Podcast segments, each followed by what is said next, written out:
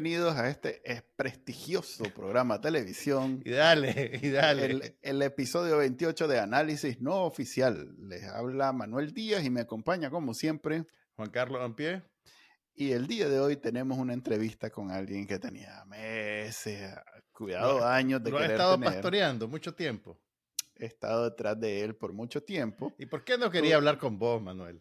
No sé, me suena, me suena que como cada vez que hablamos en público, pues no hablamos así, sino que nos intercambiamos letras, mensajes. Mensajes que, como lo que antes eran cartas, ahora son frases sueltas mal escritas en internet, pero bueno, eso que nos hacíamos, que nos hacíamos siempre eran como antagónicas. Soy Entonces, maestro. Sí, perdón.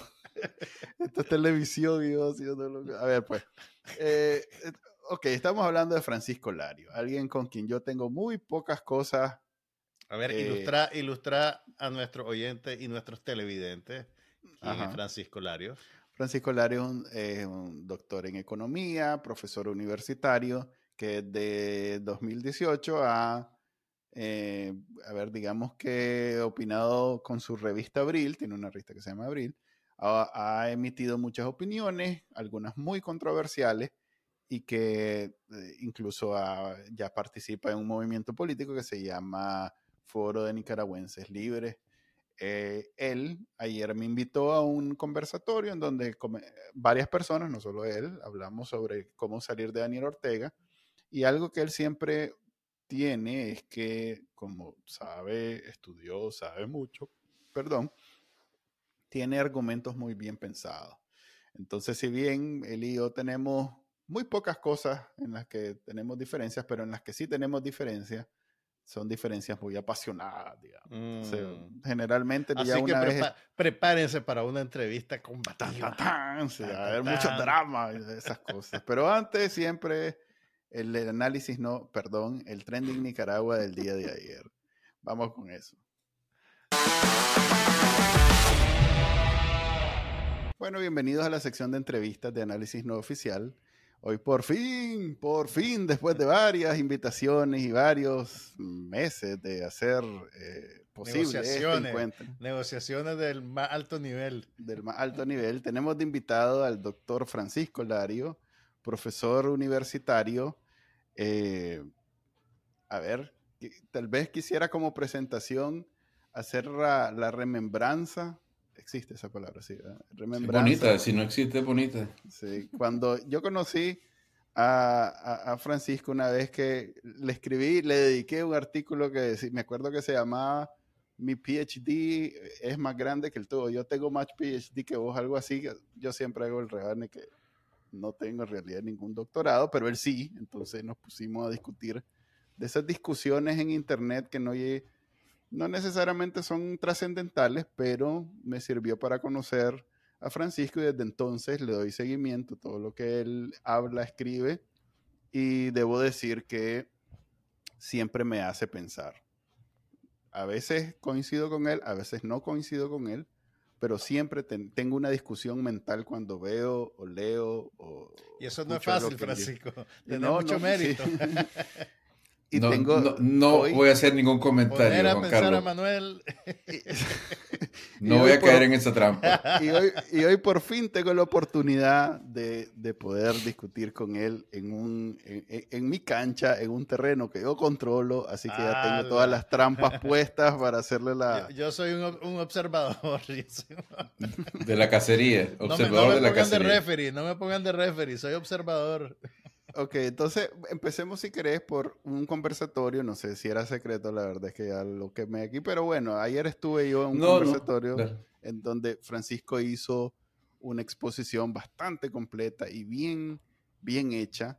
Después me aclaró que no era solo de su autoría, sobre lo que ha sucedido en los últimos cuatro años, cinco años, eh, y propuestas de qué es lo que se tiene que hacer para resolverlo. Y si tuviera que resumirlo, haría un mal trabajo. Así que si querés empecemos por ahí, Francisco. Si tuviéramos que decir en, dos minutos, tres minutos, ¿cuál es el resumen de esa gran exposición que hiciste? ¿Qué dirías vos? Bueno, gracias por lo de gran exposición, pero imagínate vos, en dos o tres minutos, este, resolver eh, dale, pues cinco, 200, 200, años, 200 años de tragedia y problemas, ¿verdad? Pero eh, la, la, la, el propósito de la presentación, que por cierto les puedo enviar, ¿verdad? La diapositiva ya, ya mejoradas y, con algunas cosas añadidas. El propósito era eh, presentar no solamente eh, el punto de vista de, la situación actual de Nicaragua que tenemos en mi grupo, los nicaragüenses libres, eh, sino en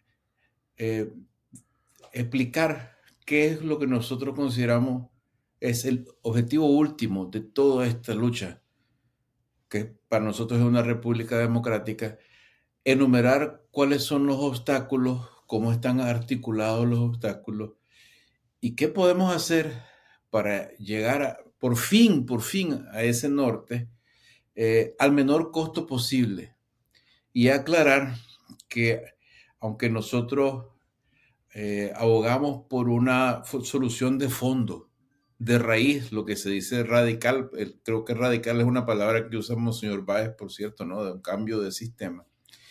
Eh, que no se debe creer que eso nos convierte en individuos sedientos de sangre, eh, que queremos violencia y destrucción, sino que todo lo contrario, nosotros queremos hacer propuestas, porque son propuestas, la gente las aceptará o no, eh, eh, que nos lleven a la meta al menor costo posible. Y que cuando gente que quiere hacer estos cambios, por fin, eh, cambios profundos, fracasa, el país, ya se sabe, termina en violencia armada.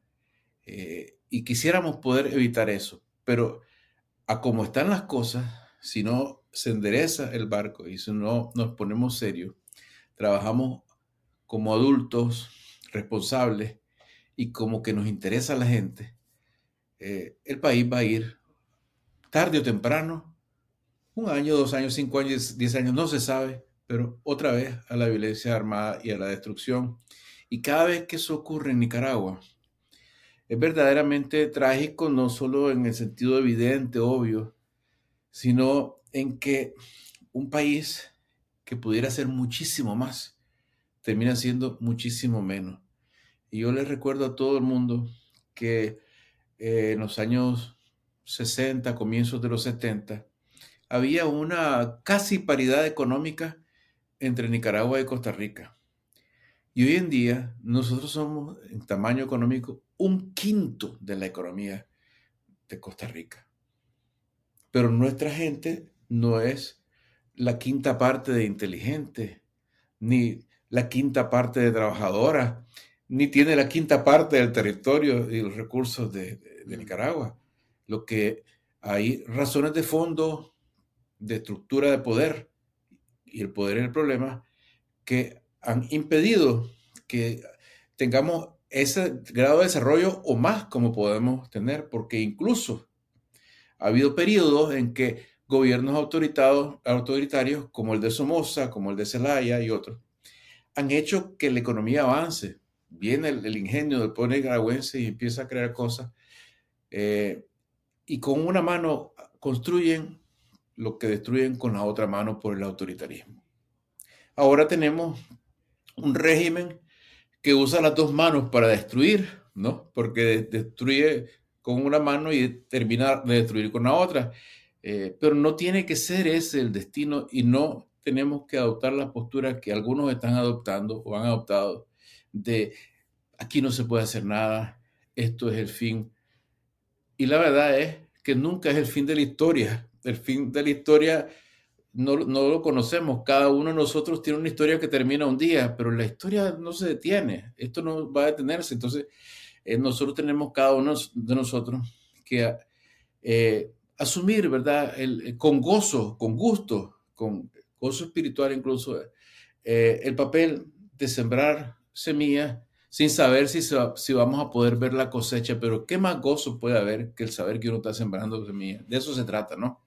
A mí me gusta escuchar e, e, este tipo de planteamientos porque yo siento que más allá de una propuesta, que sí hay mucho de eso, pues hay una visión política del asunto, pero también hay un, análisis y, un contenido que, independientemente de, de cómo pensé vos, tiene mucho sentido y lo hacen gente que técnicamente está claro, o sea, tiene una visión más allá del, del, empírico que yo puedo darte un análisis de lo que veo, pues que, y es lo, en lo que caemos en la mayoría de las veces los nicas cuando nos ponemos a discutir, no, es que el problema es no sé quién y el problema es tal cosa, pero al final ustedes que son economistas, sociólogos, políticos, en términos eh, profesionales, pues, te lo plantean de una manera tan fácil de entender, o sea, por ejemplo, esto, esto que vos decías del norte, que si nos, ponemos todos a, pensar que el norte que queremos de Nicaragua no es ni salir de Dani Ortega, no es ni, ni salir de la, de, la, de la vieja rimada,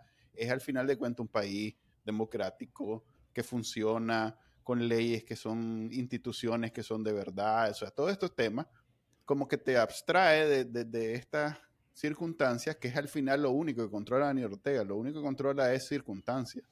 Todo lo demás está fuera de su poder.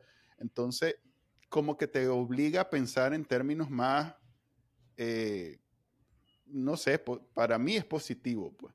Entonces, yo ayer te hacía y les hacía al grupo la, la, observación que todo este contenido es suficiente para avanzar un montón de cómo estamos. Pero ¿qué, ¿qué es lo que nos hace falta? El político. El político que logre vender esto, entenderlo primero, venderlo, inspirar y generar confianza. Porque sin lo que ustedes mismos decían, que es una salida y es quizás la ideal, un levantamiento cívico que haga imposible gobernar en Nicaragua y que Daniel Ortega no tenga más remedio, o sea, que ya no pueda hacerlo, que ya se le haga imposible y no tenga más remedio que irse, eso solo se logra con ese, con ese, con ese, ese rol, pues ese papel. Y no lo digo como el político que gana elecciones, que haga, que, que, juega marrulla, que eh, esa persona, ese, ese individuo, ese, o ese grupo de individuos que logra inspirar a una mayoría. Ahora, eh, Manuel, bueno, yo no estuve en esa discusión que ustedes tuvieron y me imagino que la mayoría de la gente que nos escucha tampoco. Entonces, eh, ¿por qué no empezamos, eh, Francisco, por, por, decirnos, bueno, vos ya hablaste de la figura del político. ¿Qué pueden hacer los políticos profesionales de Nicaragua para eh, superar la suspicacia natural que tiene la gente. Eh, es cierto que las redes sociales no son, digamos, un buen barómetro, pero ahí, ahí sí ves que, que el, el, el, default pues, de la reacción de la gente ante cualquier político, eh, de izquierda, de derecha, de centro, opositores, es la, la, la digamos, la, la, suspicacia profunda, pues, de que los políticos solo están ahí por el dinero, por el poder. ¿Qué hacer para, para salvar, digamos, el ejercicio de la política, de la administración de la cosa pública, de la negatividad que inunda, digamos, la manera en que tienen los nicaragüenses de ver eh, su mundo. Mira, yo te voy a contestar, pero no voy a permitir que me quites el gusto de contradecir a Manuel. No, vos dale. vos eh, dale. Eh, porque vamos a. Yo le, él y yo de este programa, hablamos de que tenemos que. Es un tema serio y grave, ¿verdad? Yo hasta lo corrijo de cómo habla, pues, de cómo se pronuncia palabras, así que. Pero, pero exageraciones tampoco, ¿no? Este, eh, aquí yo creo que debemos de olvidarnos de la expectativa de que aparezca el político o de un político. Yo te quiero decir, a Manuel, y te quiero decir a vos, Juan Carlos, eh, y me lo digo a mí mismo en el espejo también, ¿verdad? que el político somos todos nosotros eh, y que nosotros eh, estamos en el problema que estamos precisamente porque pensamos que debe haber una clase particular de individuos que resuelva estas cosas, cuando la carencia que hay es la de el protagonista, que es el ciudadano X, el ciudadano y esto no es teórico. Eh, vea, Estados Unidos es un país como todo el mundo, muy imperfecto en algunas cosas terribles, eh, pero fue estructurado de tal manera que el ciudadano normal, común y corriente que, eh, aprende desde, niño que ser líder tiene un significado diferente del que nosotros creemos. Aquí a los niños les dicen, hay que ser líder a todos. Y uno dice, pero ¿cómo es que todos van a ser líderes? Muy sencillo. El líder es una persona que debemos ser nosotros, que da un paso adelante. Y ese paso adelante no solo es para uno, sino es para un, grupo, para una colectividad. Eh, y mientras no actuemos, así, no vamos a poder resolver, porque eh, yo, por ejemplo, yo de profesión soy economista, de vocación soy escritor, ¿verdad? Eh, y yo nunca me habían visto ustedes en una convención de un partido, ¿verdad? Porque yo no soy un político profesional de esos que dicen desde los 16 años yo voy a ser presidente. Pero yo soy un ciudadano, yo tengo derecho y tengo obligación. Y en el 2018 está ya esta, crisis que a todos nos tiene, eh, ¿verdad? Algunos con menos pelos que otros y otros con más canas que otros, pero es un sufrimiento horrible. Eh, y yo me he involucrado y las acciones van escalando. O sea, primero uno empieza a opinar en redes, después uno empieza a escribir artículos, después uno empieza a involucrarse en grupos. ¿Qué se llama? ¿Qué es eso? Es actividad ah, política. Eh, y la actividad política es mejor si es colectiva. Entonces, nosotros tenemos que inducir ese tipo de comportamiento porque no va a haber, óigame, es imposible que haya democracia en Nicaragua si no logramos tarde o temprano, y se puede, de, de las múltiples maneras que se puede, que haya movilización social colectiva, que tampoco quiere decir salirse a la esquina en este momento, mostrarle el pecho y decirle al paramilitar, disparame. Hay muchas maneras de, hacerlo, pero es colectivo. Eh, porque eh, afortunadamente, Juan Carlos, eh, la gente es escéptica, porque la gente, te lo digo con toda honestidad, tiene toda la razón para ser escéptica ante quienes andan por ahí diciendo que representan al pueblo de Nicaragua. No solamente eso, la gente debe, ser escéptica incluso ante mis palabras, porque no saben de lo que yo soy capaz. Nadie sabe de lo que es capaz una, persona y todos los seres humanos eh, somos débiles. Y de hecho, la, única justificación verdadera para la democracia, que es terrible, eh, es que somos tan imperfectos que necesitamos que el poder sea disperso y limitado. O sea que olvidémonos de estas nociones de, liderazgo y empecemos a pensar en liderazgo colectivo y en norte colectivo, en propósitos nacionales. Eh, y, los que, y los que seamos capaces, porque no todo el mundo tiene la empatía y la sensibilidad, pues realmente, ¿no? Hay, gente en Nicaragua que yo me asusta cómo pueden vivir ellos como que no pasa nada, eh, mientras hay niños en la calle que no tienen que comer, ¿no? Pero los que todavía tenemos un poquito de corazón, acordémonos de los más vulnerables, ¿no? Que, porque no es que los más vulnerables sean santos, porque todos al final somos buenos y malos, pero por, los más vulnerables, por lo menos que tengan la oportunidad de ejercer algún control sobre, sobre sus vidas y sobre la sociedad y no estar en el completo abandono. yo creo que es muy importante ese cambio eh, cultural. Eh, yo sé que la cultura no nace sola, viene de, herencia, pues porque hemos vivido en un, sistema de poder opresivo de más de 200 años, 300 años, y la gente para sobrevivir se acostumbra hasta a ser mentirosa. Yo bromeo de que en los países nuestros es más fácil que alguien te diga sí de mentira que no de verdad porque son estrategias de supervivencia, ¿no? Eh, nos vamos, nos vamos acostumbrando. Dale, tiempo Manuel, dale tiempo Manuel. nos vamos acostumbrando a todo eso, pero, pero eh, también existe entre nosotros la capacidad de hacernos más conscientes, ¿no? De aprender. Aprendamos, eh, podemos aprender. Pero siento que otra vez estamos, o sea, todo lo que estás diciendo a mí me hace pensar, me ayuda a entender y tiene todo el sentido del mundo, pero te lo planteo de esta manera no es lo mismo que yo me vaya ahorita, o que, a ver, ponele, yo tengo, según Twitter, 250 mil seguidores. ¿verdad? Eh, no quería decir eso, ¿viste? no, eh, sí, para me da vergüenza cada vez que lo digo, pero según Twitter y, yo pongo mañana, miren, esta, lo que vos estás diciendo, que tiene todo el sentido del mundo. Y por yo querés decir bacanalnica. Ajá, bacanalnica. Entonces, digo, bla, bla, bla, X, digo X. No es lo mismo que lo diga yo a que lo diga, por ejemplo, eh, Bae, Monseñor Bae, por ejemplo. O sea, va a generar mucha más confianza y va a inspirar a mucha más gente. Y a eso es a lo que me refiero. Yo no estoy hablando que no nos involucremos, que no veamos como, como que no tenemos la capacidad o que no tenemos el potencial.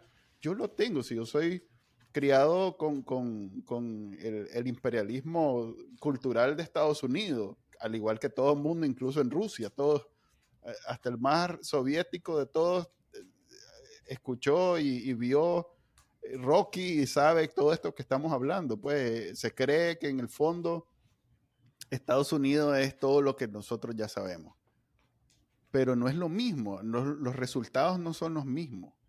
Y, no, y como en el fútbol, que todos podemos ser religiosos a jugar fútbol y que hay unos que juegan y, más o menos resuelven, pero hay un mae que es talentoso y que mete goles, pues. Entonces, así es en la política. Hay alguien que es talentoso con la política, que tiene la capacidad de inspirar y de generar confianza.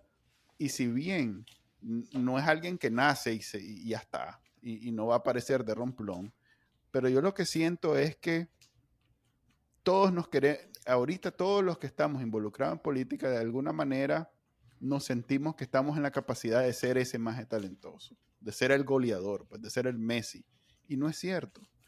Y como que estamos en esa competencia, eh, estamos echándole piedra o, haciendo el, esfuerzo o apaleando al que saca un poquito la cabeza y que tal vez sí tiene el potencial de ser esa persona yo lo veo como un vehículo. Yo no veo a, este político que te digo, que, que, puede inspirar y hacer todo ese trabajo como el Mesías, como es un vehículo, es una herramienta, así como es una herramienta este contenido que ustedes crearon, e, e, este, e, este análisis que, que, que también es así de valioso pero necesita, eh, es como el técnico y el futbolista, pues el técnico le dice, mira, vas a hacer todo esto al equipo completo y, ya te aprovechas como herramienta del talento de ese chaval que sí es bueno a meter goles para que mete el gol, pero es una pieza. Eh, eh, eso me refiero, pues. no sé si me bueno, mejor. No, no, está clarísimo, está clarísimo y lo, que, lo, lo, lo que yo te puedo decir es, como vos observás en los países democrático donde hay un sistema, hay un orden, ¿verdad? Y es un orden democrático. Y, eh, y, aún en los países donde hay un orden, pero no es democrático, hay un orden, nosotros no tenemos ni orden ni democracia, ¿verdad? Eh, uno dice, eh, ¿y de dónde salió este tipo que ahora es alcalde? Y después, ¿de dónde salió este tipo que ahora es primer ministro o es presidente? Y, te, y me recuerda esto a la expresión de un poeta difunto de Nicaragua que se llamaba eh, eh, Pérez Alonso, que, que, cuando le preguntaron de dónde salió tal poeta y dijo, de ahí, de donde salen los poetas. Pues el político que va a lograr ser parte de el liderazgo que va a ayudar a, a construir una nueva Nicaragua, va a salir de ahí, de donde sale, de, la, población, de la gente. Y lo que nosotros debemos asegurarnos es que ese charco, esa piscina, de donde salen eh, estas personas, no sea el charco sucio que, hay, que es hoy.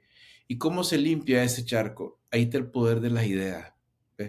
Nosotros en Nicaragua eh, nunca hemos tenido una difusión masiva de las ideas democráticas. Nunca, no, no ha sido ese. Y cuando se ha ido a la, lucha, a la guerra, a las campañas, ha sido o detrás de un caudillo o detrás de una ideología que no era democrática. Pues estamos en otro momento.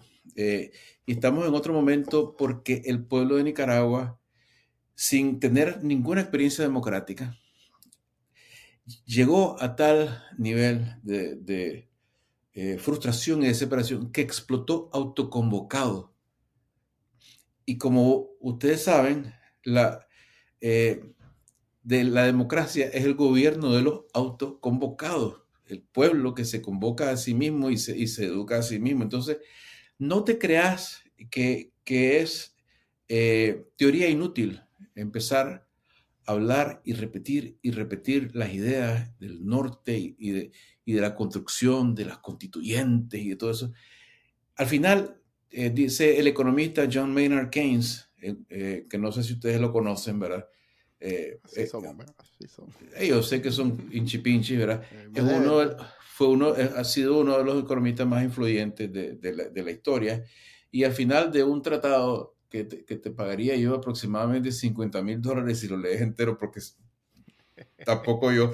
Contemos eso, espérate, ya salgo de pobre.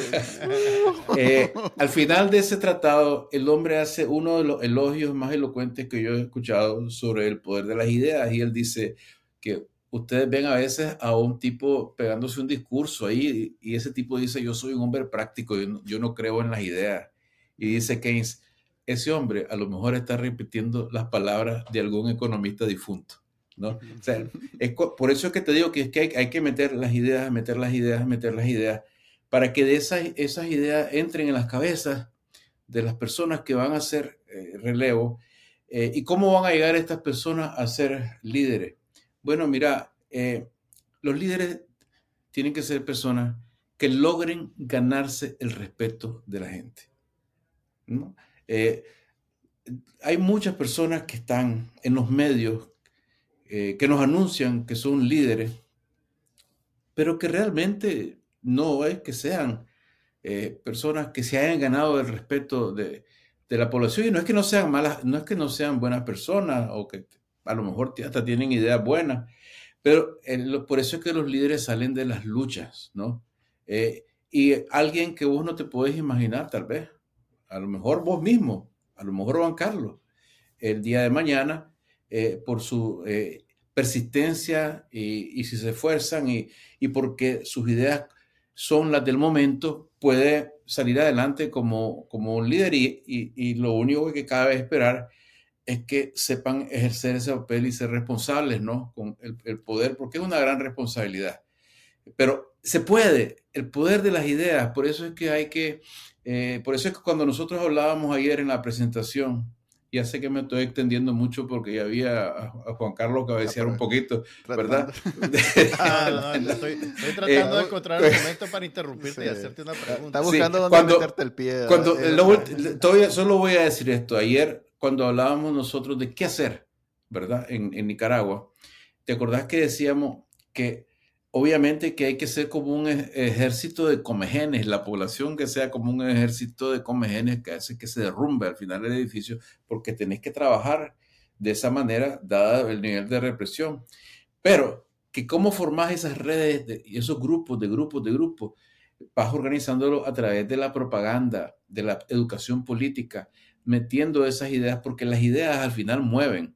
No mueven a todo el mundo porque no todo el mundo tiene la sensibilidad o tal vez la capacidad o, todo el mundo tiene diferentes niveles de miedo, pero tarde o temprano vos insistís en la propaganda, en la agitación, en la educación política y se va a ir formando el movimiento popular. Por eso es que el poder de las ideas no hay que desestimarlo en ese sentido. Ahora bien, todo este proceso eh, está ocurriendo en, en una situación límite, pues donde estás básicamente enfrentándote a un régimen que tiene el, monopolio, el monopolio marcial, el control total de la fuerza y no escatima en utilizarlo. Entonces, eh, ¿cómo puedes motivar a la gente a, seguir ese proceso en esas circunstancias? Es que, fíjate qué interesante que has dicho que es una situación límite, porque si es una situación límite para la población es porque es una situación límite para el régimen, porque el régimen no tiene margen de maniobra y lo único que puede hacer es reprimir y eso no se puede hacer eternamente. Y un día de esto se le va a salir el tiro, el tiro por la culata. Y aún así, ¿verdad? Dentro de las situaciones, dentro de las situaciones límites es que han nacido las democracias.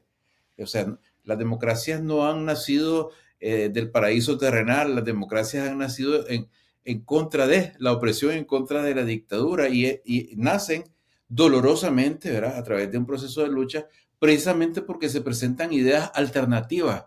Eh, por eso lo del norte es muy importante, es mostrarle a la gente cómo es que se puede vivir, cómo es que se puede evitar vivir como se vive hoy, en día, para que la gente abrace esas ideas y habrá quienes las van a abrazar eh, y van a llevar adelante el, proceso. Y lo que hoy parece imposible, lo que hoy parece imposible, más adelante va a parecer inevitable. Yo no quiero decir que yo soy mayor que ustedes, pero yo me acuerdo de cómo...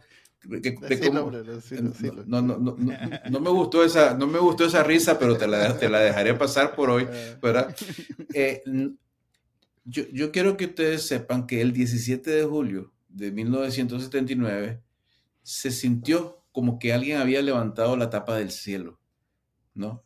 Porque era la caída de Somoza después de 45 años, era imposible, ¿no? Era inimaginable, pues, el, mundo después de Somoza. Por eso es que hubo también un desborde, ¿verdad? A favor de quienes fueron vistos como los que encabezaron, porque era imposible. Y después, tarde, años después, vemos y decimos, era inevitable. Eh, pues tenemos el beneficio de esa experiencia y yo les digo, eh, lo que hoy es imposible, la movilización democrática popular que, que, acabe con esto, eh, tarde o temprano es inevitable. Es o eso o la, o la guerra. Y fíjense bien que no digo yo que vaya a ocurrir mañana ni que vaya a ser un, un escenario limpio, así, de que organizamos y después vamos todos al Carmen y lo, sacamos. No, pueden haber diferentes escenarios, como hablábamos ayer en, en, la, en el conversatorio, diferentes escenarios, pero en todos los escenarios, el vehículo para lograr llegar al norte, para superar esos escenarios, para llegar al norte de la República Democrática, es la movilización popular. Sea, si eso no se da independientemente de los escenarios, nunca vamos a llegar a la democracia y se puede. Y esa es la crítica más grande que yo tengo en contra de los grupos opositores que se la han pasado años diciendo no se puede. Eh, y deberían aprender de, los actuales enemigos del FSLN que nunca dijeron no se puede cuando eran cuatro gatos contra un gobierno eh, apoyado por Somoza y que tenía más apoyo popular que el que tiene hoy el régimen. Nunca dijeron no se puede. Siempre dijeron se puede y siempre hablaron vamos a derrocar al régimen. Y terminaron haciéndolo. Pero es que el liderazgo, el liderazgo tiene que inspirar. Vos hablas de inspirar. ¿Cómo vas a inspirar vos a la gente si le decís no se puede, tenemos que ir a, ver qué nos dice la comunidad internacional? Pero a ver, y aquí es donde nosotros no quiero entrar a las contradicciones porque tenemos bastantes contradicciones, pero aquí, aquí de nuevo afinando la conversación yo puedo decir todo lo que estás diciendo vos y no logro que cale. O sea, lo que quiero decir es que todas estas narrativas tóxicas, de las cuales en Nicaragua los políticos tienen abundancia, algo tienen que enganchan y, se logran montar en, en, en, una, en un zeitgeist para ponernos... Eh, deletréame esa palabra, Manuel, deletréamela.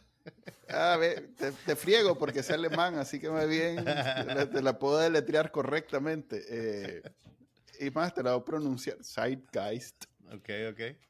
Eh, mucho, mucho visto Woody Allen. No, yo soy. No, créeme que no, él no tiene ese problema, Francisco. No, no, no. Tengo problemas con el humor de Woody Allen. Pero lo que quiero decir es que estos políticos que podemos encontrarle todas estas deficiencias que las tienen, se, montan y logran convertirse en líderes porque hay, hay cabida en, en, la mentalidad nicaragüense para, para, hay recepción en, la mentalidad nicaragüense. Y aquí quiero saltar a la discusión que al final de cuentas me interesa. Esta, estas ideas, este debate de ideas y esta introducción de nuevos conceptos y de hablar, discutamos eh, hablemos de las cosas que para el nicaragüense es bien difícil porque no le gusta discutir. Eh, me parece a mí que requiere un talento que va más allá incluso de nosotros los opositores. Yo lo que estoy esperando ver, y es, una ilusión, es alguien que puede incluso llegar a, los sandinistas, que logre plantearle a los sandinistas, hombre, más allá de esta discusión sobre si el comandante se queda o no, ¿no te parece que Nicaragua necesita evolucionar? Y, si logra trascender a su comandante, que es al final de cuentas una conexión emocional que pueda tener con el sandinismo, con su comandante, y ya tratás y lográs que tenga una discusión eh, sobre este norte que es más abstracto y, menos politiquero, pues, estoy seguro que logras inspirar a mucha gente, incluso sandinistas, pues. Entonces, este talento que, de nuevo, yo puedo pasar días repitiendo y que no voy a lograr nada, ¿cómo hacemos para encontrarlo, motivarlo, eh, minarlo, eh, promoverlo? Y aquí entró la contradicción. Cuando comenzamos a cortar, por ejemplo, vos tenés una espinita ahí metida con la élite económica de Nicaragua. Yo no es que las defienda, pero de entrada, si vamos a comenzar a cortar gente, vos no por esto, vos no por el otro, vos no por esto, me parece que nos vamos a quedar en la misma contradicción de siempre. Vos, yo y somos los buenos y no logramos inspirar a nadie. Pues. Entonces, ¿cómo, ¿cómo conseguimos que aparezca ese movimiento para no seguirlo personalizando? Que pueda penetrar las defensas de tantas barreras que hay en Nicaragua en términos políticos y fomentar eso. ¿Cómo logramos fomentar eso? Porque yo quiero fomentar eso. Yo quiero que haya alguien que logre hablar estos temas con estas ideas eh, masivamente y que haga un cambio.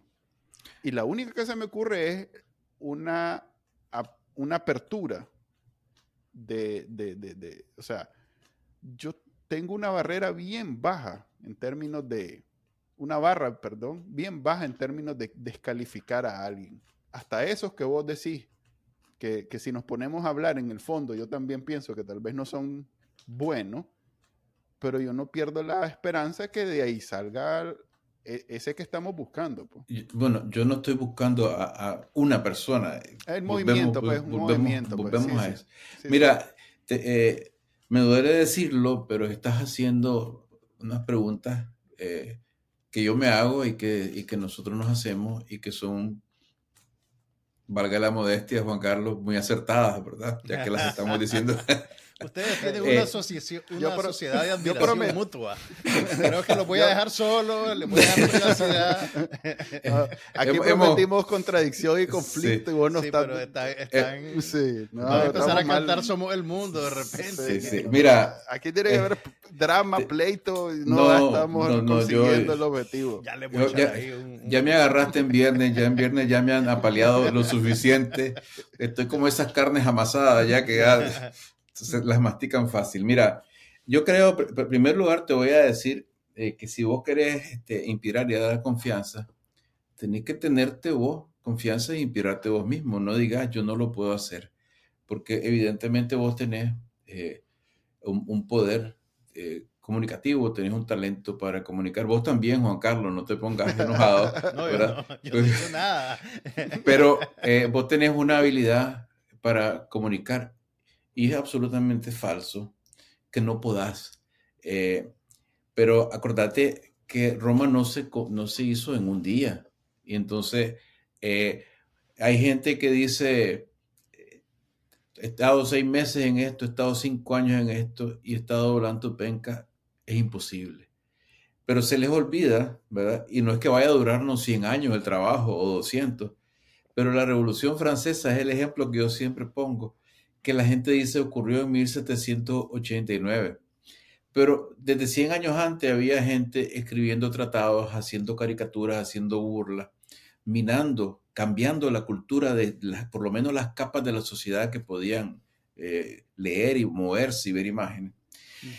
Y aún así, en 1789 eh, da un, cambio abrupto aquello y, y, viene un periodo bien duro Y al final, la república no se termina afianzando, digámoslo así, como al final del siglo XIX, o sea, un periodo largo, porque son, eh, estás tratando de mover montañas que son, las herencias nuestras son herencias de siglos, eh, hábitos de siglos y todo eso. Hoy en día los tiempos se pueden acelerar, porque antes de que cayera el, rey, el rey de Francia, no había posibilidad de sacar estos programas y de, martillar todos los días en, las ideas nuevas. No digas que no se puede, porque se puede. Eh, pero sí, obviamente que estamos luchando contra inercias poderosas y como eh, no solo hay pobreza cultural y educativa, sino que esta ha sido fomentada por los regímenes y los, diferentes gobiernos han eh, cultivado la ignorancia y han destruido la educación y eso va en contra nuestra, pero aún así eh, tenemos eh, un poder de comunicación que no tenían gente que antes quería hacer, hacer cambios. Eh, yo creo, además, que esa conexión que vos pensás entre los sandinistas y su liderazgo, para la mayoría de ellos está rota, ¿no? y queda una minoría muy pequeña. Y por último, te quiero hablar acerca de este asunto de las élites a las que yo me refiero. yo tengo amigos que pertenecen a estos grupos ¿no? E incluso parientes, ¿no? No será un tío, como vos hablabas, ¿verdad? Pero eh, tío Carlos. Sí, tío Carlos. Estás hablando de mi tío Carlos. El tío no, tíos, es de varias familias. Sí, pero eh, no es un asunto personal y cuando eh, yo hablo, por ejemplo, en la presentación que, que, la va a ver Juan Carlos también después, de cuáles son los obstáculos que tenemos para llegar a la República Democrática, Hoy me preguntaba Sergio Marín Cornavaca si la idea es eliminarlos. Por ejemplo, eh, está la, familia Ortega Murillo, evidentemente que hay que sacarla totalmente del, sistema político. Eh, están también los poderes fácticos económicos, que es que eh, en Nicaragua ocurre la situación escandalosa de que hay seis grupos familiares que tienen una riqueza equivalente al 70% o más del Producto Interno Bruto del país eso hace imposible una democracia. Pero la dictadura al final es una articulación y vos lo que querés no es destruir cada uno de esos elementos, sino desarticular la dictadura y crear un nuevo sistema de poder diferente en el cual incluso esas personas que son sumamente ricas tengan derecho. Lo que queremos es que no vivan a costa de los privilegios, mm. porque los privilegios de ellos suprimen los derechos de otros. Nosotros no, estamos proponiendo aquí aniquilar a, tal o cual familia ni quitarles las propiedades a tal o cual familia, a menos que, estén directamente vinculadas esas propiedades a algo mal habido o a un crimen. No, no, no, no, nada de eso. El lema es derechos para todos, privilegios para, para, para, nadie. Eh, articular el sistema de, de, diferente manera, porque fíjate bien que los privilegios que, reciben, por ejemplo, el tío Carlos, eh, le cuestan, eh, le cuestan educación a gente que no puede ir a la escuela o ir a la escuela bien porque no hay dinero para financiar eso. Le cuestan eh, a la gente que tiene que pagar eh, de sus magros salarios más caros por el azúcar. Le cuestan a las personas que tal vez quisieran comprarse un carrito usado, viejo, importado, pero no se puede porque la ley está escrita para que el tío Carlos venda sus cosas. Entonces, es, ¿me No, es nada personal, es poner las cosas en orden, en un orden democrático. No es una cruzada eh, para aniquilar a, las élites. No se trata de destruir la, riqueza ni bien habida de quien, de quien sea, sino para democratizar la oportunidad. Y eso es una verdad que es difícil de explicar, ¿verdad? Porque la gente dice, te le cae mal, pues el tío de, el, tío de Manuel, ¿verdad? Pero no es que caiga mal el tío de Manuel, es que sencillamente es que necesitamos, un, necesitamos una cosa que se llama orden democrático, ¿no? Eh, sin orden no hay democracia, porque el orden te lleva a que la gente se guíe por leyes, y si, en lugar de por el decreto de una persona, ¿no? Y si ya te va guiando por leyes, ya por ahí va entrando el camino de la democracia, ¿no? Entonces, orden democrático. Ahora, si, si estos grupos que tuvieron oportunidad de dar con el pueblo de Nicaragua un paso en el 2018, no lo dieron y permitieron lo que permitieron. Bueno, eh, de todas formas, independientemente de eso, para el futuro, ¿qué es lo que queremos nosotros? Nosotros no queremos la aniquilación de, de, nadie, ni la expropiación de, nadie. Lo que nosotros queremos es un Estado de derecho y que todo el mundo esté sujeto a las reglas y que las reglas no sean escritas nada más por este grupo, que sean escritas para el servicio de la sociedad. eso es muy, eso, ¿qué, tan radical y tan detestable te parece eso? Ahora, eh, cuando ya no, ya no me desarmás, solo me acuerdo de Chanito en la asamblea llegaba, dicen que a poner orden, a ver, aquí vamos a hacer esta ley. Sí, hombre, eh, pero bueno. Es que de eso, de eso, de eso se trata. Pues, pero dejamos hablar a Juan Carlos, que tiene razón. de vez en cuando, ahí déjenme meter la cuchara. Mira, habla, a, ver, vos mencionabas que existen varios escenarios, digamos, para la eventual transición a lo que sea que viene después del régimen de Daniel Ortega. Imagino que no tenemos tiempo aquí para repasarlos todos, pero ¿cuál crees vos que es el escenario más factible? ¿Cuál es el más deseable y cuál es el más factible? Bueno, mira, este, desafortunadamente no tengo la, tal vez así me estoy comprando otro programa con ustedes porque ya me gustó la conversación, pero les voy a mandar, les voy a mandar la presentación completa para que ustedes la vean, la examinen y todo eso y a lo mejor podemos conversar en más detalle sobre esto. Eh, me es más fácil hablar del escenario más deseable eh, que, que, el más factible, ¿verdad? Porque eh, a pesar de todo lo que te pueda haber dicho Manuel, que Lario es un engreído, que cree que lo sabe todo y todo eso, ¿verdad? Yo tengo que reconocer que eh, uno puede, eh, ¿cómo se dice eso? Proyectar, ¿verdad? Una línea, ¿sí? ¿Cómo se llama?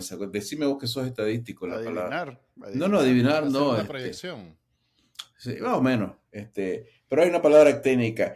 Eh, ¿Cuál es en líneas generales por dónde es que va la historia? ¿no? Por la lógica y por la experiencia. Pero uno eh, no puede predecir en, detalle cómo es que van a ocurrir las cosas y cuándo. En ese sentido, los marxistas-leninistas estaban más perdidos que un perro en procesión porque ellos decían que tenían la ciencia eh, de la historia que podían predecir. eso no es así.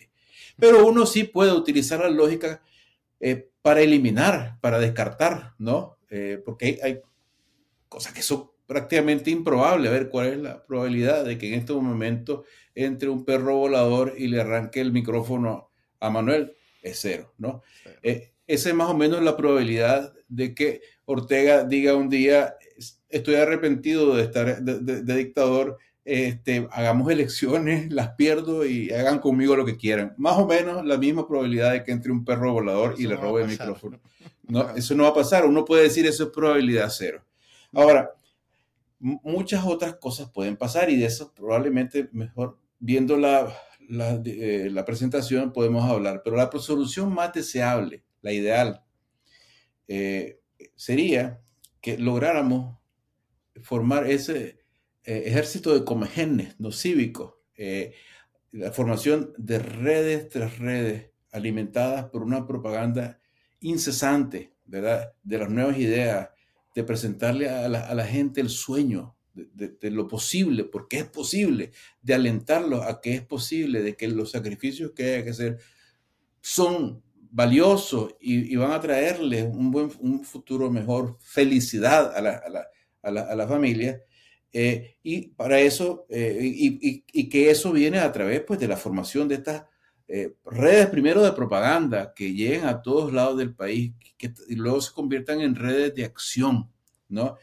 acciones calculadas, inteligentes para sufrir el menor daño posible, hasta llegar a un punto en que se haga, como se ha hecho en otras partes, ingobernable el país. Eh, ingobernable y empujarlos, a, derrocarlos. E, es la, esa es la, la solución ideal. Y nosotros decimos que aunque hay una serie de escenarios que son posibles, varias cosas que pueden ocurrir, que nosotros como ciudadanos deberíamos trabajar en función de la solución ideal. ¿Por qué? Porque en función de la solución ideal, de todas formas, vamos creando ese movimiento social, político, democrático, que nos sirve para cualquier escenario, porque en cualquier escenario que no sea el de la inmediata transición a la democracia, vamos a tener que empujar más. ¿Y cómo empujamos más? Pues necesitamos ese movimiento. Ese movimiento lo tenemos que formar sí o sí. Entonces lo empezamos a formar ya y si nos sirve para derrocar al régimen actual y, e iniciar la transición, pues así sea. Pero si nos toca enfrentar con este movimiento un régimen sucesor o un pacto medio sucio ahí de, eh, de golpe cívico-militar o, una de esas otras alternativas, pues de todas formas vamos a necesitar tener ese movimiento ciudadano y van a surgir los líderes de ese proceso de lucha y van a surgir y, y vamos a asegurarnos de que sea un movimiento democrático porque no vamos a dejar en paz las ondas, no sé ni cómo se llaman ahora, de internet, de radio, de lo que sea, con la propaganda democrática, porque ese, ese chip no tenemos que meter nosotros mismos. Esa sería, digamos, la, la, solución más deseable. En, eh, pero hay eh, muchas otras posibilidades aquí, como eh, que vamos a discutir eventualmente, pues que, por ejemplo, puede haber una implosión del régimen, pero una implosión de por sí no es, no es solución, porque puede ser, si no hay movimiento alternativos, movimientos políticos, eh, la implosión del régimen se resuelve en la victoria de una de las facciones de la dictadura. Y entonces viene una modificación de la dictadura, otro régimen autoritario. Eh, puede haber eh, incluso una implosión que se vuelva tan caótica que, llegue que lleve a una guerra civil, pues porque se empiezan a matar entre ellos y arrastrar, arrastrar gente. Puede haber una explosión social que sin, al, carecer de cualquier eh, conducción política, también termine en un caos, para que haya una explosión social que, que nos lleve al norte, el norte que no hay que perder de vista, de alguna manera las personas que, que, queremos hacerlo y que estamos en capacidad de hacerlo y de comunicarlo como, como ustedes, pues vamos a tener que buscar cómo se inserte ¿no? algún tipo de conducción política para que no sea una montonera. Nosotros no queremos una montonera, nosotros queremos un cambio eh, a través de la, de la fuerza del pueblo, ¿verdad?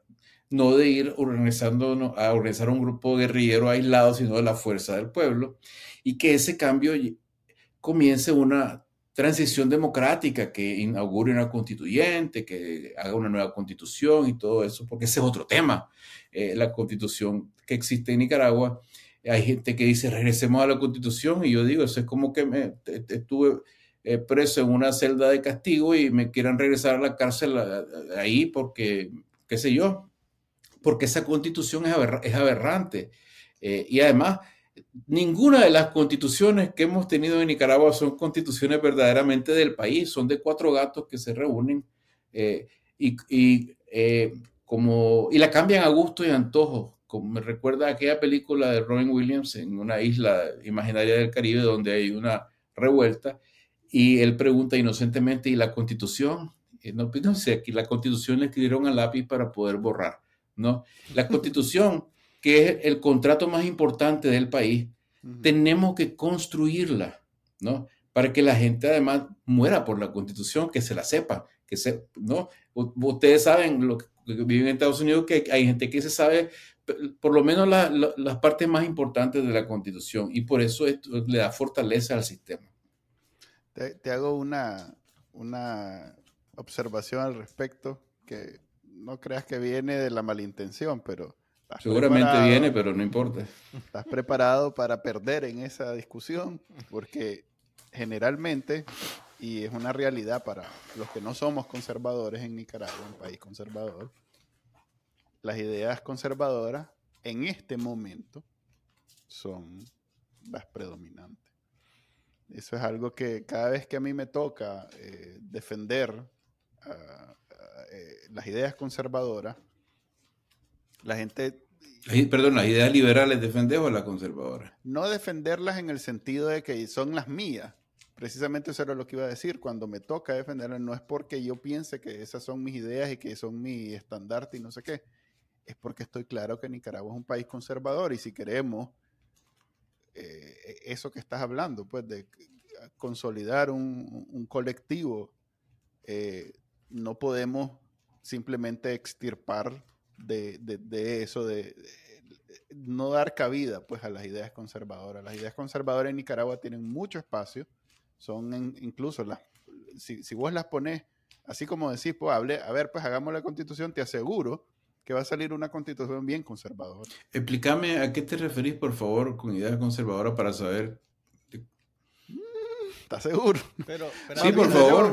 A ver, eh, Creo que te estás yendo a lo micro cuando estamos hablando de lo macro. No, es que eso, es que en realidad eso es parte del norte del que hay que hablar, creo yo. Ok, te lo puedo decir. Eh, en Nicaragua no tenemos mucho problema con la influencia que tiene la iglesia en el poder. Y si bien en este momento tenemos un, romance, tal vez no es la mejor palabra, tenemos una buena relación con, con la iglesia, eh, al final del día, los que no somos conservadores tenemos mucho problema con eso. ¿Ya? ¿Empezamos por ahí? No, no, no, no, no, no, no, para nada. No, yo no tengo, es que yo no, tengo. No, no, es que igual ya llegamos al final de este no, prestigioso programa de televisión. No, es que no hay ningún problema con eso. Mira, este a ver, yo lo veo de una forma bien pragmática. Eh, a mí me interesa que Nicaragua vuelva a ser república, que vuelvan a haber instituciones, que hayan elecciones, que todo esto me interesa. Y por lo tanto, estoy claro de dónde estoy parado. Estoy claro de que es una sociedad conservadora, es un país conservador y que por lo tanto, para que los, los cambios que yo quiero avancen, no pueden ser impuestos.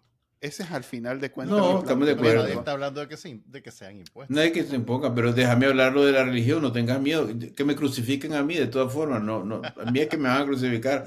Mira, vos dale, vos dale. vos sabés, oíme, en Nicaragua se da eh, eh, el, fenómeno. Yo digo que en Nicaragua los murciélagos duermen de pie, ¿no? Porque es un, es un país donde las cosas son así.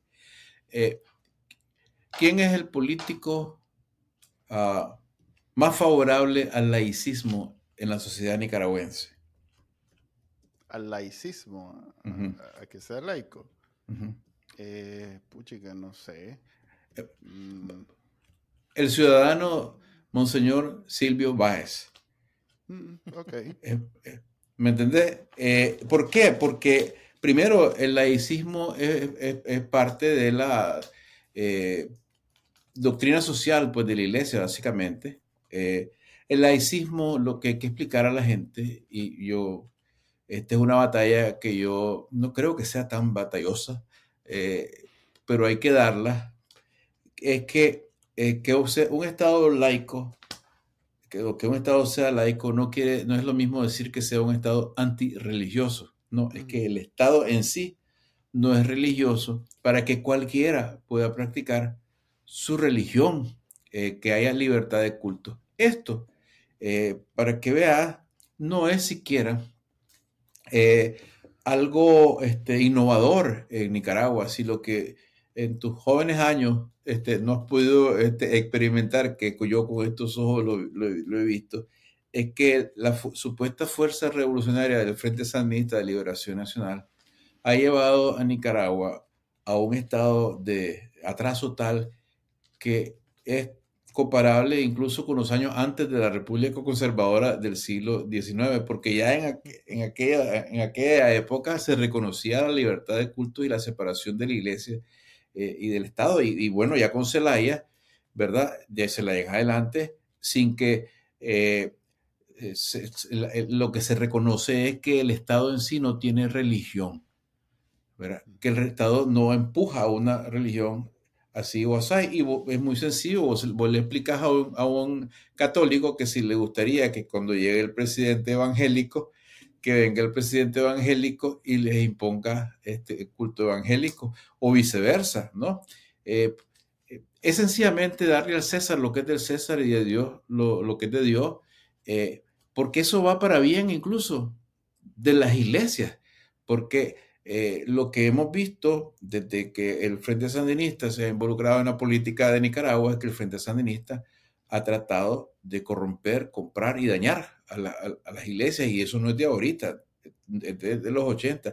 Hay que crearle una barrera a los políticos desde el punto de vista de, los, feligreses de verdad, porque estos políticos no, no creen ni en, yo creo que ni en su madre, pues eh, hay que crearle una barrera a los gobiernos para que no corrompan, interfieran y dañen a, las religiones y esa barrera se llama la separación de la iglesia y del Estado. Esa batalla hay que darla porque, eh, ¿qué vas a decir? No, eh, vamos a adoptar una religión oficial. A ver qué tan probable y qué tan fácil va a ser eso. ¿Vas a desatar una guerra por eso o nos vamos a volver como la República Islámica de, de Irán? Te lo pongo de la misma manera que lo discutimos porque ahora vivo en Estados Unidos, entonces me considero, lo discutimos los ateos aquí en Estados Unidos. Todo está bien y, muy bueno, pero ¿a cuánto estamos de tener un presidente ateo, abiertamente ateo? En Estados Unidos. Pero mira, es que ese no es el tema, hombre. El tema es, el, el tema es que legalmente exista separación Estado-Iglesia. Allá lo que el votante crea y quiera. Y, se da el caso de que yo te puedo apostar a vos. Eh, eh, y esto viene del cinismo. Ya, llevamos 50, ya llevamos 50 mil, ¿verdad? O sea, sí, ya apunta ahí. Yo te he puesto lo que vos querrás, que ya ha habido presidentes ateos en Estados Unidos. Ah, y, y, probablemente son los que más... Abiertamente. Ah, ah, pero eso ya es un problema entre el, votante y el electo, ¿no? Pero, la ley, pero, ese, pero, ese político, ese político, eh, aunque tenga que jugarle ese juego al, votante para no caerle mal al votante, ese político no puede imponer un culto religioso. yo, estoy claro. Y, de eso se trata, pues, legal, lo legal. Lo, yo lo uso como una, como una forma, una referencia para darte a entender que cuando hablemos de política hay, eh, eh, hay un status quo que si bien lo queremos cambiar, pero es un proceso. No es que vamos a despertar y vamos a... porque además eso sería antidemocrático, que al final de cuentas todos queremos la democracia. Por eso, por eso me encanta. Yo estoy dispuesto a perder.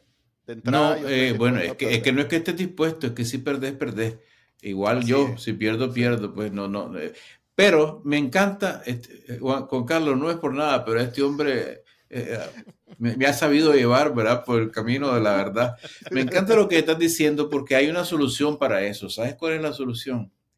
Eh, que es que cuando vos haces una constituyente y presentas un proyecto de constitución, la lucha de verdad debe ser para que la constitución no sea como la que quisieron pasar en Chile, que tenía 450 páginas y cubría todo, hasta el peso de una gallina, ¿verdad? En, un mercado, estoy exagerando obviamente, pues la constitución, si, por ejemplo, si uno ve la constitución francesa, la constitución de Estados Unidos, son dos páginas. Son unas cuantas páginas que explican fundamentalmente dos cosas, ¿verdad? ¿Cuál es la estructura del poder en el país, ¿verdad? Y cuál es la relación que tiene y los derechos que tiene el ciudadano frente al poder. Y ahí parás de contar. No te pones a hacer todas las leyes y regulaciones y cuestiones de... Sencillamente se especifica cuáles son los derechos del ciudadano. Uno de ellos es tener su propia religión y que el Estado no se meta con él, ¿verdad? Y cuál es, cómo es que se organiza el Estado. Y todas las otras leyes anteriores o posteriores tienen que ajustarse a esto. Y así te evitas, ¿verdad? A la hora de fundar una república, meterte a cuestiones de, temas que son sectarios, que son, mira, si en una democracia como Estados Unidos nunca se termina de discutir el tema de, lo que es religión, aborto y esto y lo otro, imagínate vos nosotros cómo nos vamos a poner a discutir todas esas cosas antes de llegar a una democracia, pues.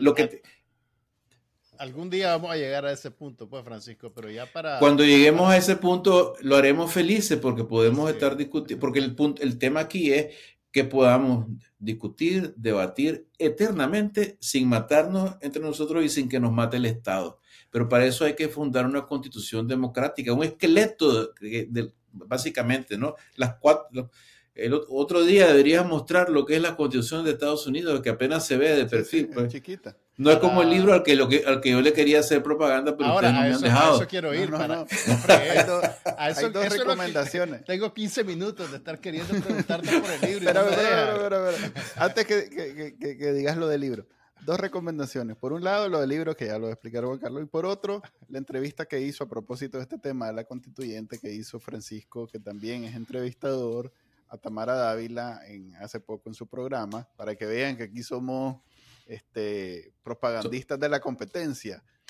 Vayan a verla, está muy buena, porque hizo preguntas que yo siempre le he querido hacer y, no a ella específicamente, pero sí a, a la nueva izquierda de Nicaragua y que me parece que son pertinentes. Pero ahora sí, Juan Carlos, hablemos de... Francisco, hablando un poco de tu libro, eh, se titula Todo el Poder. Y no, contra el poder. Contra el poder y está... Déjame, déjame mostrarlo aquí, pues ya, ya que tengo publicidad, no la voy a desaprovechar. Contra el Poder de Francisco Lario está disponible en Amazon. Amazon.com, sí, solo pone Contra el Poder Francisco Lario. ¿Está en versión de Kindle y en libro físico? no, todavía no, solo está en, en, físico. El, libro físico, ok. Sí, que, ah. que es, es, una edición, digamos, grande, ¿verdad? Eh, como bromeamos antes, es multiuso, ¿verdad? A, prueba de balas. Sustancial por su por su inversión. Sí, y no solamente eso, fíjate, en realidad vale 25 dólares, que no está, pues para Estados Unidos no es tanto, y todo lo que se recauda de esto va donado a la lucha eh, para Nicaragua. O sea, eh, no se crean tampoco que es que puedo hacerlo porque el imperio me ha mandado este cheque, pues los cheques dicen que se los mandan. No, no fue la CIA esos cheques van primero para los 94, pues a los lo que no nos han honrado con... He de decirte que no, tampoco. Tampoco. Manuel, siendo Manuel uno de esos. No, hemos confirmado, hemos confirmado que no. Pero no, yo los invito, los invito realmente, ¿sabes? Porque este, este, es, un, este es un libro que... Eh, yo lo, lo, he escrito, pues obviamente una introducción, una nota histórica, las conclusiones, comienza el 28 de abril del 2018. Hay, una, hay un artículo que es sobre las elecciones del 2016, una notita, pero comienza la cadena de, artículos que son crónica, ensayo, ¿verdad? Eh, el 28 de abril, con un ensayo que dice para a, a quién sirve el diálogo, ¿no? Eh, y ahí pues, hay una visión escéptica de todo eso. Y termina con un postscriptum que lo escribí a partir del aterrizaje de los 2022. El editor de este libro, que es Casa Sola, me había dicho en noviembre, apurémonos porque se siente fin de ciclo en, Nicaragua. Eh, y la verdad que es providencial que haya dado tiempo para meterlo del aterrizaje de los 222, porque eso sí cierra definitivamente eh, un ciclo ya, seguir hablando de las mismas cosas que se estaba hablando, me parece a mí fuera de ciclo, ¿no? Eh, y si algo tiene este libro es que, bueno, primero, e, está escrito con integridad, ¿verdad? diciendo verdades que a veces disgustan a la, a, la, a la, gente, pero que yo como escritor, o sea, practicante de una de las profesiones más inútiles del mundo, eh, si, no digo, si no digo la verdad, ¿verdad? Como escritor, ¿de qué sirve uno, no? Eh, y yo digo, lo, el, personaje que lo escribe, dicho sea de paso, es el ciudadano X, ¿no? Adopté esa persona, el ciudadano X, y voy comentando sobre los diferentes eventos, las diferentes, las diferentes este, eh, situaciones que se van dando, ¿verdad? en, el país de manera crítica, de manera crítica. Y creo que en la escasa historiografía que tenemos en, Nicaragua, este libro tiene la particularidad de que va a contracorriente, de que este, este, libro no es escrito por alguien que estaba en un partido político ni, ni en un gobierno. No, este, este, este libro es escrito por una persona que eh, por fortuna, no por mérito, puede ser independiente porque eh, por lo menos por el momento, no lo pueden matar ni de hambre ni de un balazo, ¿no? Y entonces, eh, y además, este, por la crianza de uno, ¿verdad? De, de, decir las cosas, cueste lo que cueste, ¿no? Que te critiquen y te ataquen o lo que sea, pues ahí va. Y, y espero yo, yo en la dedicatoria, yo puse aquí, pues no puse a Manuel, ¿verdad? No, no, había tenido oportunidad. no. pero le puedo dedicar una, una, una, una, copia ahora que, ahora que lo compre, ¿verdad? Eh, a poner lapicero. Sí, pero eh, eh, digo aquí, en memoria de todos nuestros mártires por todas las lágrimas lloradas y la furia que el poder opresor, opresor despierta, para que un día un joven curioso como yo fui conozca la historia que borran las élites, porque es verdad eh, que eh, nuestras élites en Nicaragua eh, van borrando la historia y hay eventos que son relativamente recientes, como los de los 80, que los muchachos no saben. De hecho, parte de la tragedia que ocurrió en 2018 se debe a que yo creo que mm, la generación que salió valientemente a la calle no sabía a qué monstruo se enfrentaba. ¿no? Ese es uno de mis grandes eh, reclamos a los que ya no son sandinistas y que guardan ese silencio. Porque es un, nos robaron la historia y estamos destinados a repetirla. Yo he tenido ese problema en particular porque eh, me he atrevido, eh, ¿verdad? Herejía, a criticar públicamente a algunos de ellos como Sergio Ramírez Mercado y Joconda Belli, eh, no porque les tenga un, odio personal, realmente eh, eh, el odio ocupa mucho espacio, ¿no? Odiar, pero, pero porque es la verdad, o sea, Sergio Ramírez Mercado, por ejemplo, hay que ver, tiene una frase que dice que el legado de la revolución fue la democracia que imagínate qué hermosura, ¿no? Como que nos dejaron la democracia cuando hubo que arrancarla a, punta de cincuenta y tantos, tal vez cien mil muertos con la destrucción del país y con él ejerciendo la función que hoy en día ejerce la Rosario Murillo, que él era co-director de aquella, de aquella orquesta. Eh, y luego escribe, porque está escrito, yo no sé si ustedes han leído aquella frase escrita en, en 1990, que, dice que Daniel Ortega es mi hermano y es el mejor presidente que ha tenido Nicaragua. Mm. Eh, y entonces, eh, tanto él como Rosario Murillo, como otros, hoy en día, eh, porque tienen una gran capacidad de, mutación mediática, reciben premios, desfilan y siguen beneficiándose, de hecho, al menos mediáticamente, ¿verdad? De, de su participación en la vida social de nuestro país que ha sido nefasta. Y hay que decirlo. Hay que decirlo, no por, por odio, sino para que se sepa. Pero también hay que decir que mi tío Sergio escribió Dios muchacho y eso ha sido uno de los documentos que yo más he... Bueno, porque me, parece muy bien. Me ha servido para entender y como ya casi vamos por las dos horas. de este, verdad, tanto tiempo. Sí, ya, vamos a está exagerando, está exagerando por efecto dramático, pero, creo que vas a romper el récord del Lester alemán. Sí. sí. Y sin cantar. Eh, no me digas que canta Lester. No, hombre. no, mira, eh, eh, esto no se trata de, de, la destrucción de la imagen de, nadie. No, no.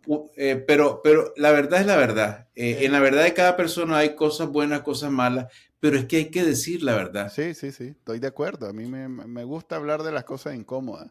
Y, te voy a hablar de otra cosa incómoda aquí, ¿verdad? Que es que cuando yo empecé a, criticar el papel del cardenal Brenes, desde el comienzo de esto, eh, yo te puedo este, decir que yo fui censurado, de que de repente aparecían algunos artículos míos y desaparecía la frase sobre el cardenal Brenes, ¿no? Eh, y ahora vemos ¿verdad? Realmente que había que decir la verdad y había que decirla más temprano. Y si la gente hubiera, fíjense bien, si, si, si nosotros hubiéramos sabido la verdad y si la gente hubiera sabido la verdad sobre Irene antes del 2018, a lo mejor hubieran tomado la decisión de no ir a un diálogo que fue funesto. ¿no? O sea, que la verdad nos hace libres. Si no decimos la verdad, estamos en problemas. Si la decimos, estamos en problemas algunos. Pero si no la decimos, estamos en problemas todos. Me, siento como que e, eso que dicen en los programas de opinión, y esa es la opinión de nuestro invitado, Francisco Lario, que no representa necesariamente las opiniones de este programa. Gracias, Francisco. o sea, como quien dice, te estás curando en salud. No, no es que yo no pienso que el diálogo haya sido innecesario. Y sí veo mucho, mucho, mucho valor en, en tanto la alianza cívica como en el diálogo. Pero como ya terminamos de tiempo. gracias por habernos. Para el próximo capítulo. Muchas gracias. Para la segunda parte. Gracias. Bueno, pues cuídense, gracias. Y compren el libro, no sean pinches. Sí, se lo voy a regalar a mi tío Carlos de Navidad.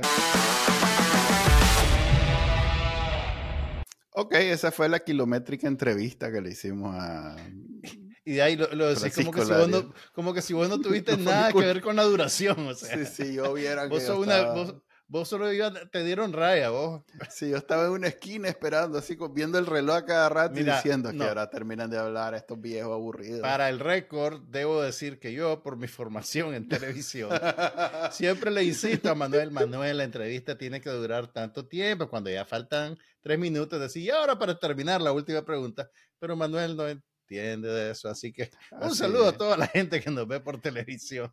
Y, un, y, un- y- y- y pongan atención los cuatro lectores.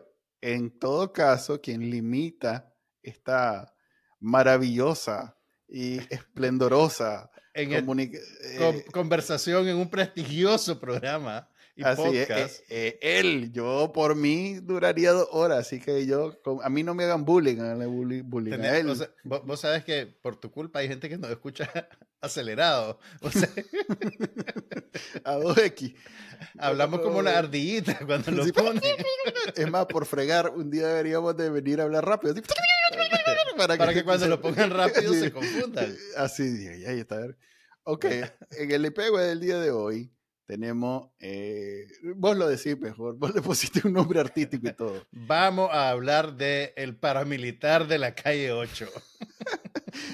Si querés ponemos el video para explicar de qué estamos hablando. Eh, ya es un programa largo, pero a ver, pongamos solo un fragmento del video de lo que sucedió. ¿Qué son? ¿Qué son? A ver, ¿qué son? Deja de repetir ¿De dónde son? ¿De dónde de son? ¿De dónde son? Te pregunto dónde Deja de son. repetir Te pregunto dónde son. Deja de repetir. No, no soy estúpido. Soy de Matalba. ¿Cuál es tu nombre? No te lo voy a decir. Ah, ¿cuál es tu nombre? Carlos. ¿Cuál es el miedo? Miedo ninguno. Ajá, ¿y qué estás haciendo Nosotros aquí? no Te nos pregunto, ¿qué estás escondemos haciendo como aquí? ustedes. Yo Nosotros no, no yo nos no- escondemos. Yo no me te escondo, escondiendo porque no quieres decir el nombre, papá. Ajá.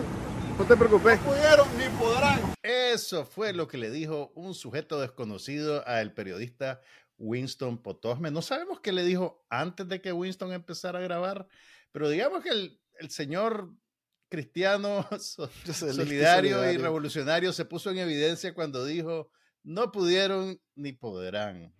Yo le veo cara por el acento. Yo más bien pienso que es un cubano, lo cual Mm. todavía es para mí más confuso, no creo que porque- sea cubano, Chele. porque cubano No, no en es Miami, cubano, no es defendiendo a Daniel Ortega, es No, no, no, no, Yo te diría que no es cubano.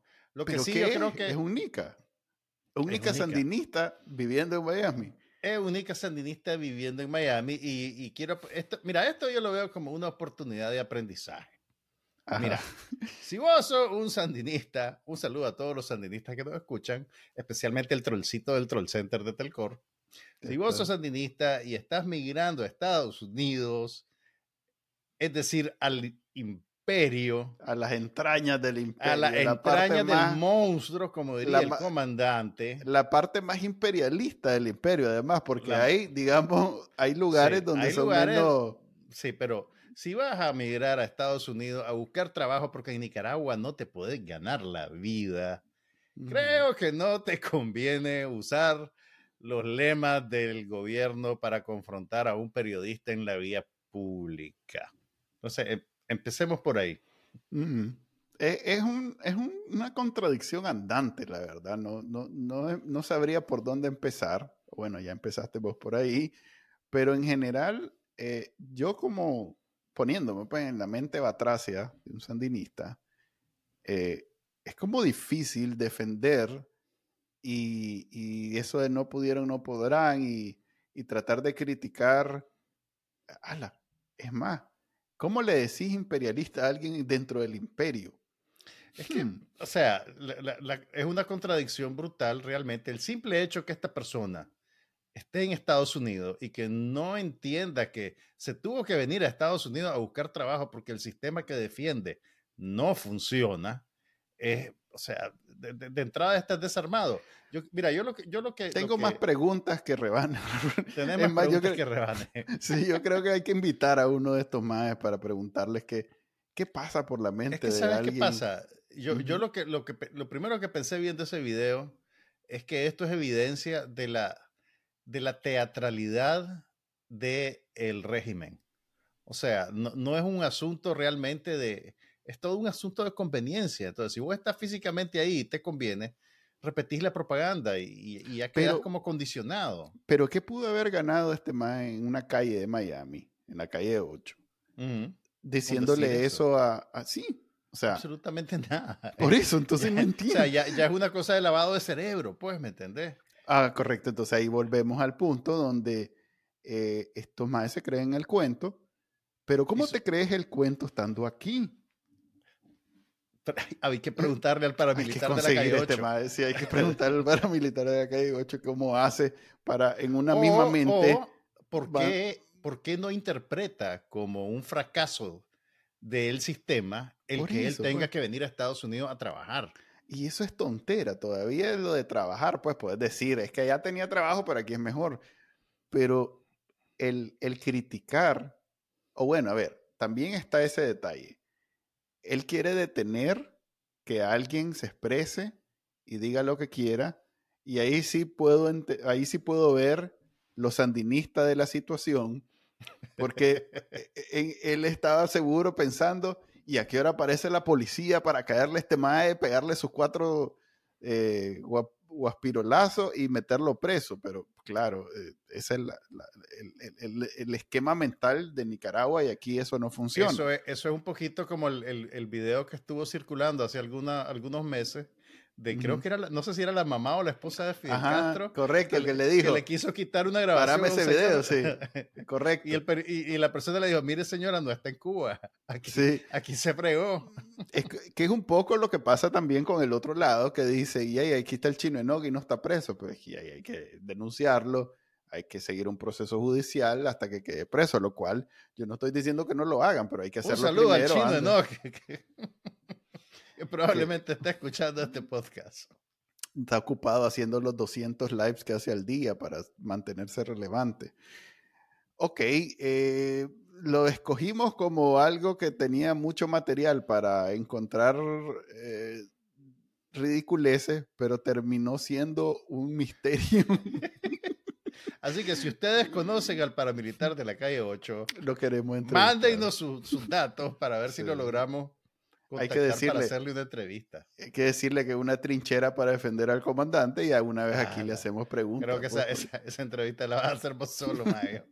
No sé, no sé si quiero quemar 30 minutos de mi día o 50 o 60. Dice el MAE que se lanzó los últimos, no sé, mil discursos de Daniel Ortega de inicio a fin para poderlos eh, ridiculizar en cámara y hacerlo la última mirada. Entonces entiendo en realidad que tenés, Estoy un poquito Tenés- quemado todavía. sí, tenés, tenés en este caso, este, Estoy en, ¿cómo ¿cómo es que se dice? Estoy- en, en rehabilitación. sí, tenés una excusa válida.